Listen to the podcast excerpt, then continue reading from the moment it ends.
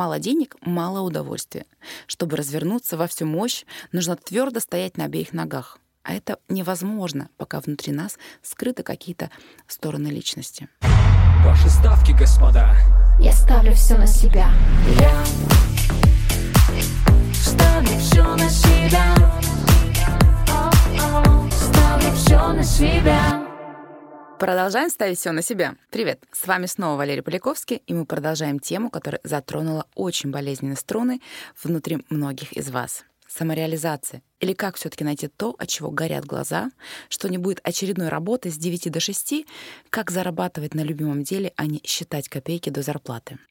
Художник должен быть голодным. Чушь собачья. Человек, который занимается любимым делом и находится в согласии с самим собой, всегда может зарабатывать столько, сколько ему нужно для жизни. Сейчас дам простые рецепты на все случаи жизни, помогающие достичь успеха и удовлетворения в своем деле. Вы кайфуете от своего дела, но у вас не получается на нем зарабатывать. Разберитесь с тем, что у вас внутри. Страхи, установки, стыд, вина, низкая самооценка. И вы начнете зарабатывать. Вы умеете зарабатывать, но не любите свою работу? Познакомьтесь с собой. Вычлените свои сильные стороны, свои желания, определитесь, где вы можете быть счастливы и приносить в мир что-то ценное. И примените в этой сфере свой навык получать деньги. Если вы не кайфуете и не зарабатываете, вам нужно сделать и первое, и второе действие из предыдущих ситуаций. Не выглядит как секретный секрет, увы. Это просто жизнь, и в ней просто надо действовать. Но не на обум, а четко понимая, что вы делаете и зачем. Вот и все. Вот и все. Если ваше истинное желание зарабатывать миллионы, значит, у вас есть потенциал их зарабатывать. И точка. Почему я говорю истинное желание? Потому что часто мы хотим каких-то заоблачных сумм, потому что все их хотят. Как-то даже неприлично, знаете, признаваться, что вы были бы рады зарабатывать и 100-200 тысяч в месяц. Поверьте, в этом нет ничего плохого. Если сейчас вы сидите на пособии по безработице, никакое богатое воображение не поможет вам вскочить с дивана и попасть прямиком в список Forbes. Сначала вы достигнете вашей личной максимальной планки, и дальше откроется следующий уровень, как в компьютерной игре.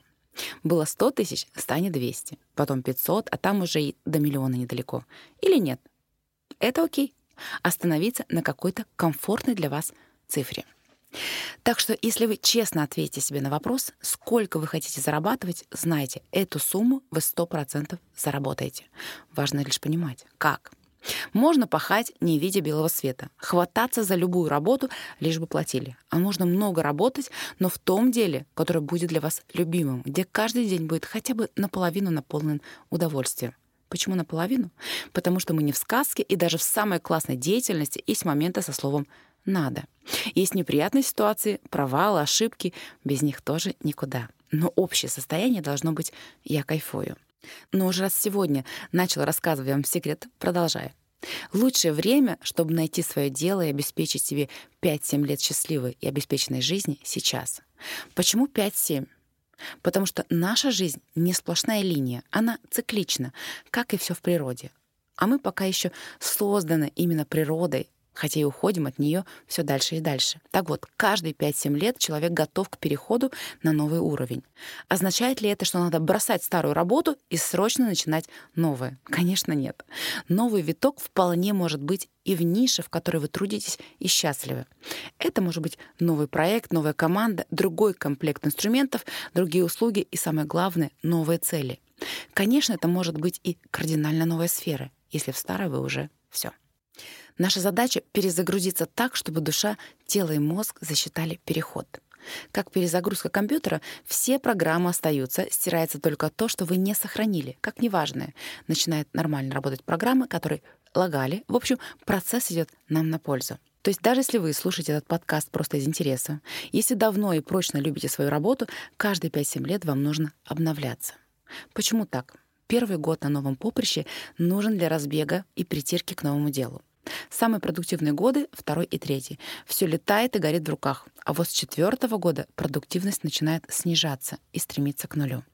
Потому что начинается рутина, которая съедает весь кайф.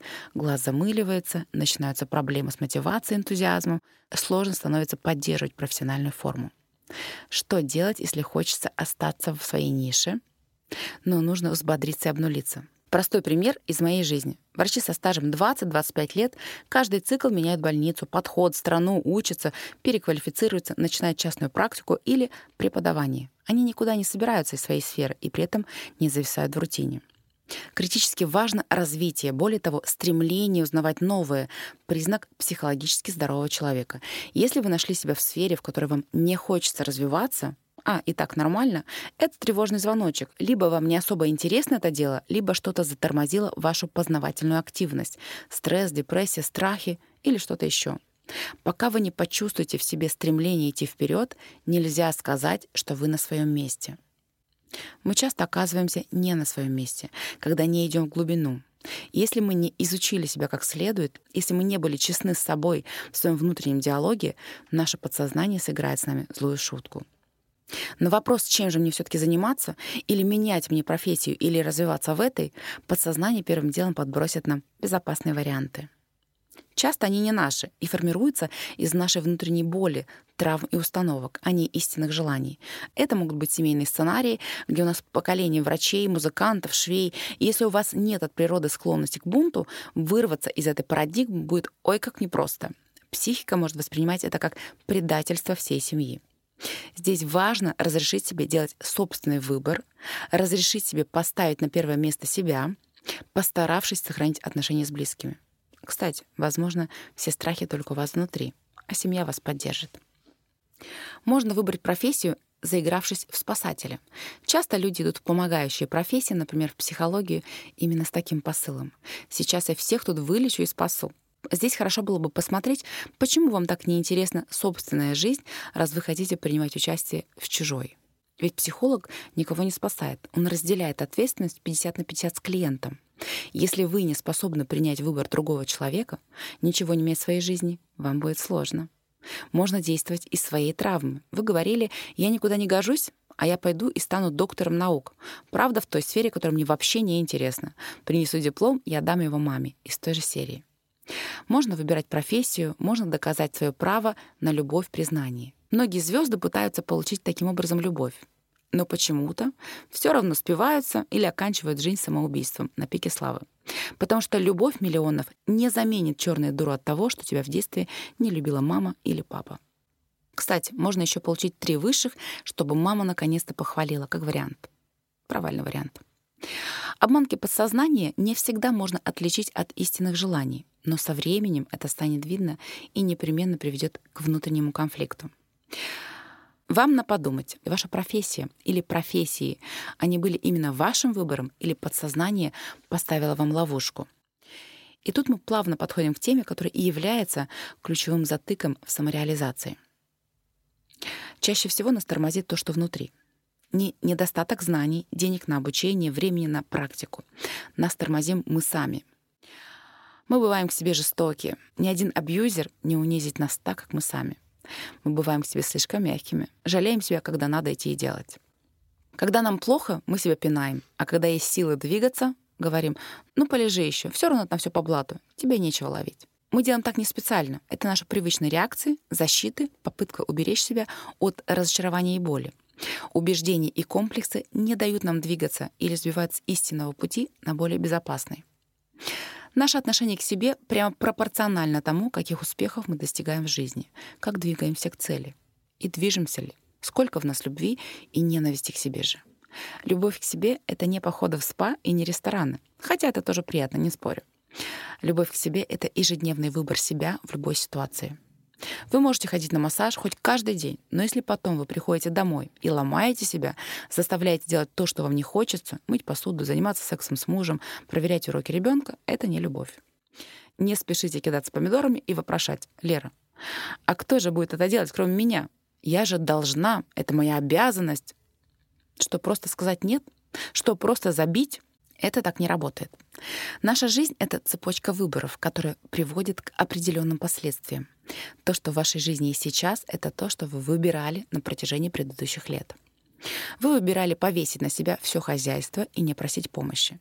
Вы выбирали замалчивать проблемы в семье, отдаляться от мужа. Вы выбирали не идти к врачу и не принимать витамины, когда почувствовали первые признаки усталости. Вы выбирали делать все за ребенка, а не развивать в нем самостоятельность. Мы получаем результат, соответствующий нашим выборам. И да, нельзя просто так взять и объявить всем вокруг. Отныне мы будем жить по-другому. Во-первых, вы столкнетесь с сопротивлением окружающих. Во-вторых, вам самой будет невероятно сложно переломить сложившийся уклад. Вам нужно распутать эту цепочку выборов и постепенно перестроить свою жизнь. Сначала одно, потом другое. Сначала учим детей самих делать уроки, потом идем к врачу и принимаем витамины. Потом говорим с мужем об отношениях и так далее. Только обретя навык выбирать себя, мы получаем в руки самый мощный инструмент, способствующий нашей самореализации — любовь.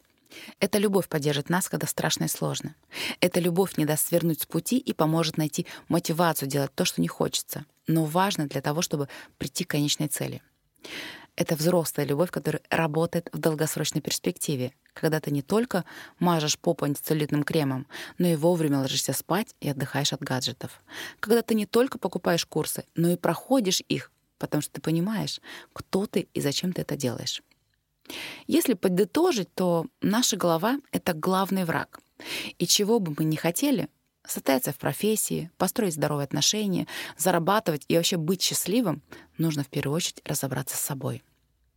Нужно найти и смыть себя те наросты, которые накопились за всю жизнь, ограничения, страхи, зависимости, привычки. И тогда там, внутри, мы увидим то, что больше всего мешает нам расти. То, чего мы стыдливо прятали даже от самих себя. А может, вообще не помним, что когда-то в нас это было.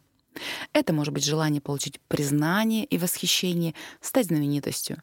Когда-то вы говорили об этом в детстве. Над вами смеялись и советовали спуститься на землю и получить нормальную профессию. Это могут быть фантазии и богатые воображения, которые умерли, когда выпадали документы на юридические. Это может быть повышенная чувствительность, которую вы закрыли маской снежной королевы. А могут быть железные яйца бизнесвумен, которые спрятались под длинную юбку счастливой жены и мам-ангелочков. Пока одна часть нашей личности скрыта, мы не можем полноценно проявляться вовне. Чтобы стать по-настоящему успешным в любой деятельности, нужно быть цельным человеком. Ведь ваша деятельность — это продолжение вас. А тут части вас как будто бы и нет. Когда вы занимаетесь чем-то на полшишечки, вы результат получаете соответствующий. Мало денег, мало удовольствия. Чтобы развернуться во всю мощь, нужно твердо стоять на обеих ногах. А это невозможно, пока внутри нас скрыты какие-то стороны личности. Так что, если вы в ловушке, не знаете, куда податься, помните, что из любой безвыходной ситуации выход всегда есть. Это выход вглубь себя. На